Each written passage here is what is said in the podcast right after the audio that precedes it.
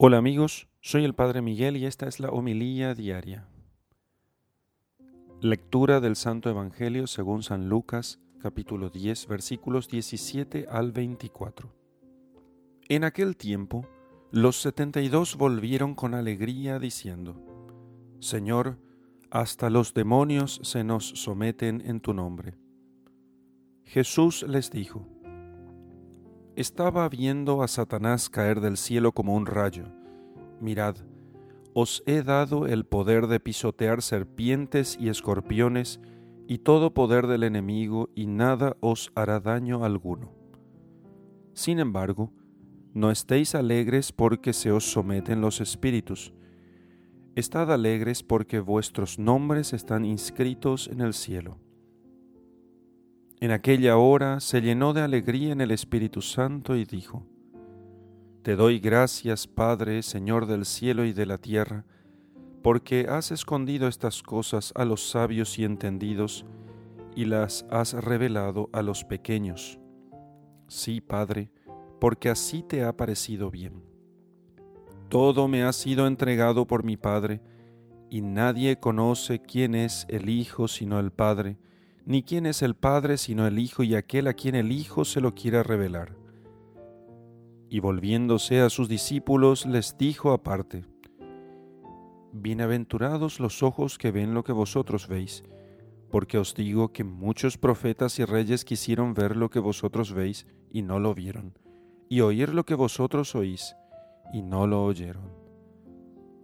Palabra del Señor. Gloria a ti, Señor Jesús.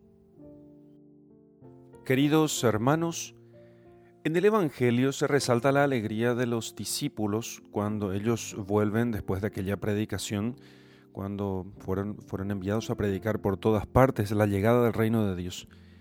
Y nuestro Señor, con toda sencillez, les dice que nos alegren porque ustedes han logrado muchas cosas, porque aquellos hombres le contaban a Jesús que hasta los demonios se les sometían en el nombre de Jesús.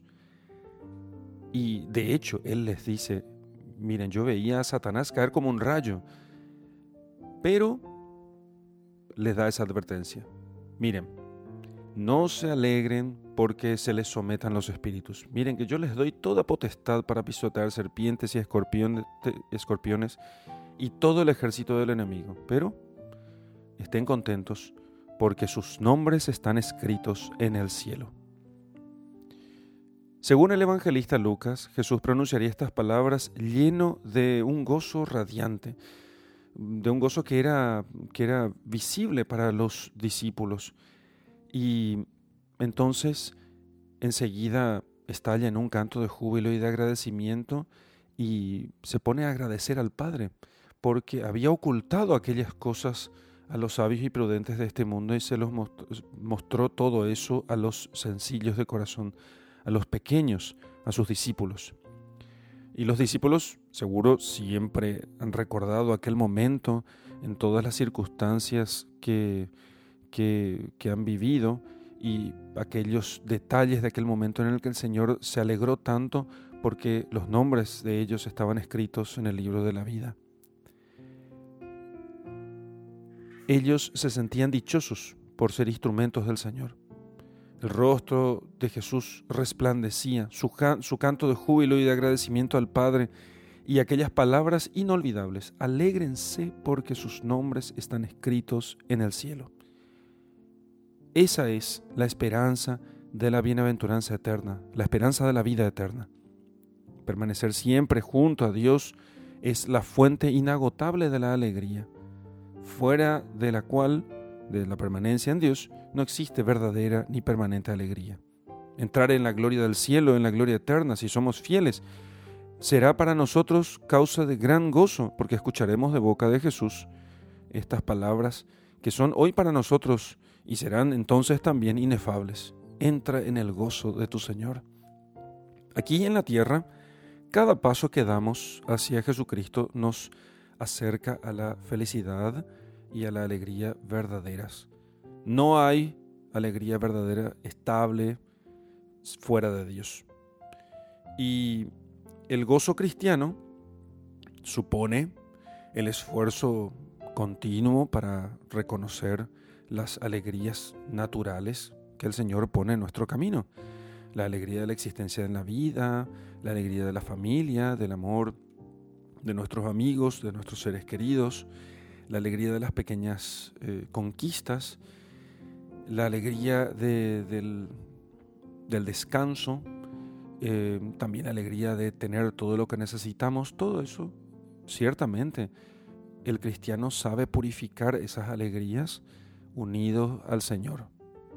Pero esas cosas de la vida natural, de la vida corriente, no, son, no pueden darnos verdadera alegría si es que no están todas ellas, todas esas alegrías orientadas hacia la vida eterna.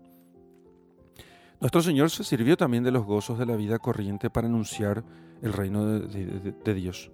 La alegría del sembrador, la alegría del segador, la alegría del hombre que encontraba el tesoro escondido, la alegría del pastor que encontró una oveja perdida, el gozo de los invitados a un banquete, bueno, todas esas cosas y muchas otras alegrías anunciadas por el Señor, pero todas ellas para poder manifestar o simbolizar la alegría de la vida eterna del que alcanzaba los gozos de los premios eternos.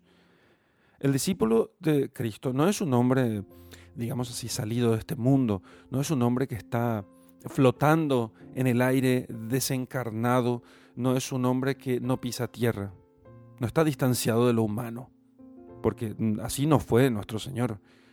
Nuestros amigos, los que conviven con nosotros, tienen que notar nos, nos, tienen que notar a nosotros eh, abiertos, con capacidad para hacernos cargos de esas pequeñas alegrías nobles y limpias que Dios pone en nuestro camino para, para hacer nuestro camino más suave.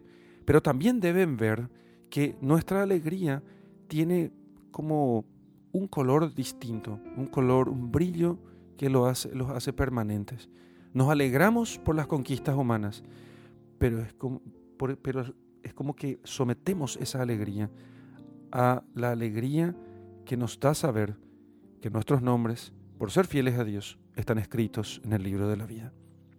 Porque esa es la alegría que buscamos fundamentalmente. Si entonces así vivimos las alegrías ordinarias del día a día, entonces cuando lleguen las dificultades, cuando lleguen las tribulaciones, mantendremos la alegría siempre. Mantendremos una alegría extraordinaria y sobrenatural, porque nuestra alegría estará siempre en las cosas de la vida eterna. En el nombre del Padre, del Hijo y del Espíritu Santo. Amén.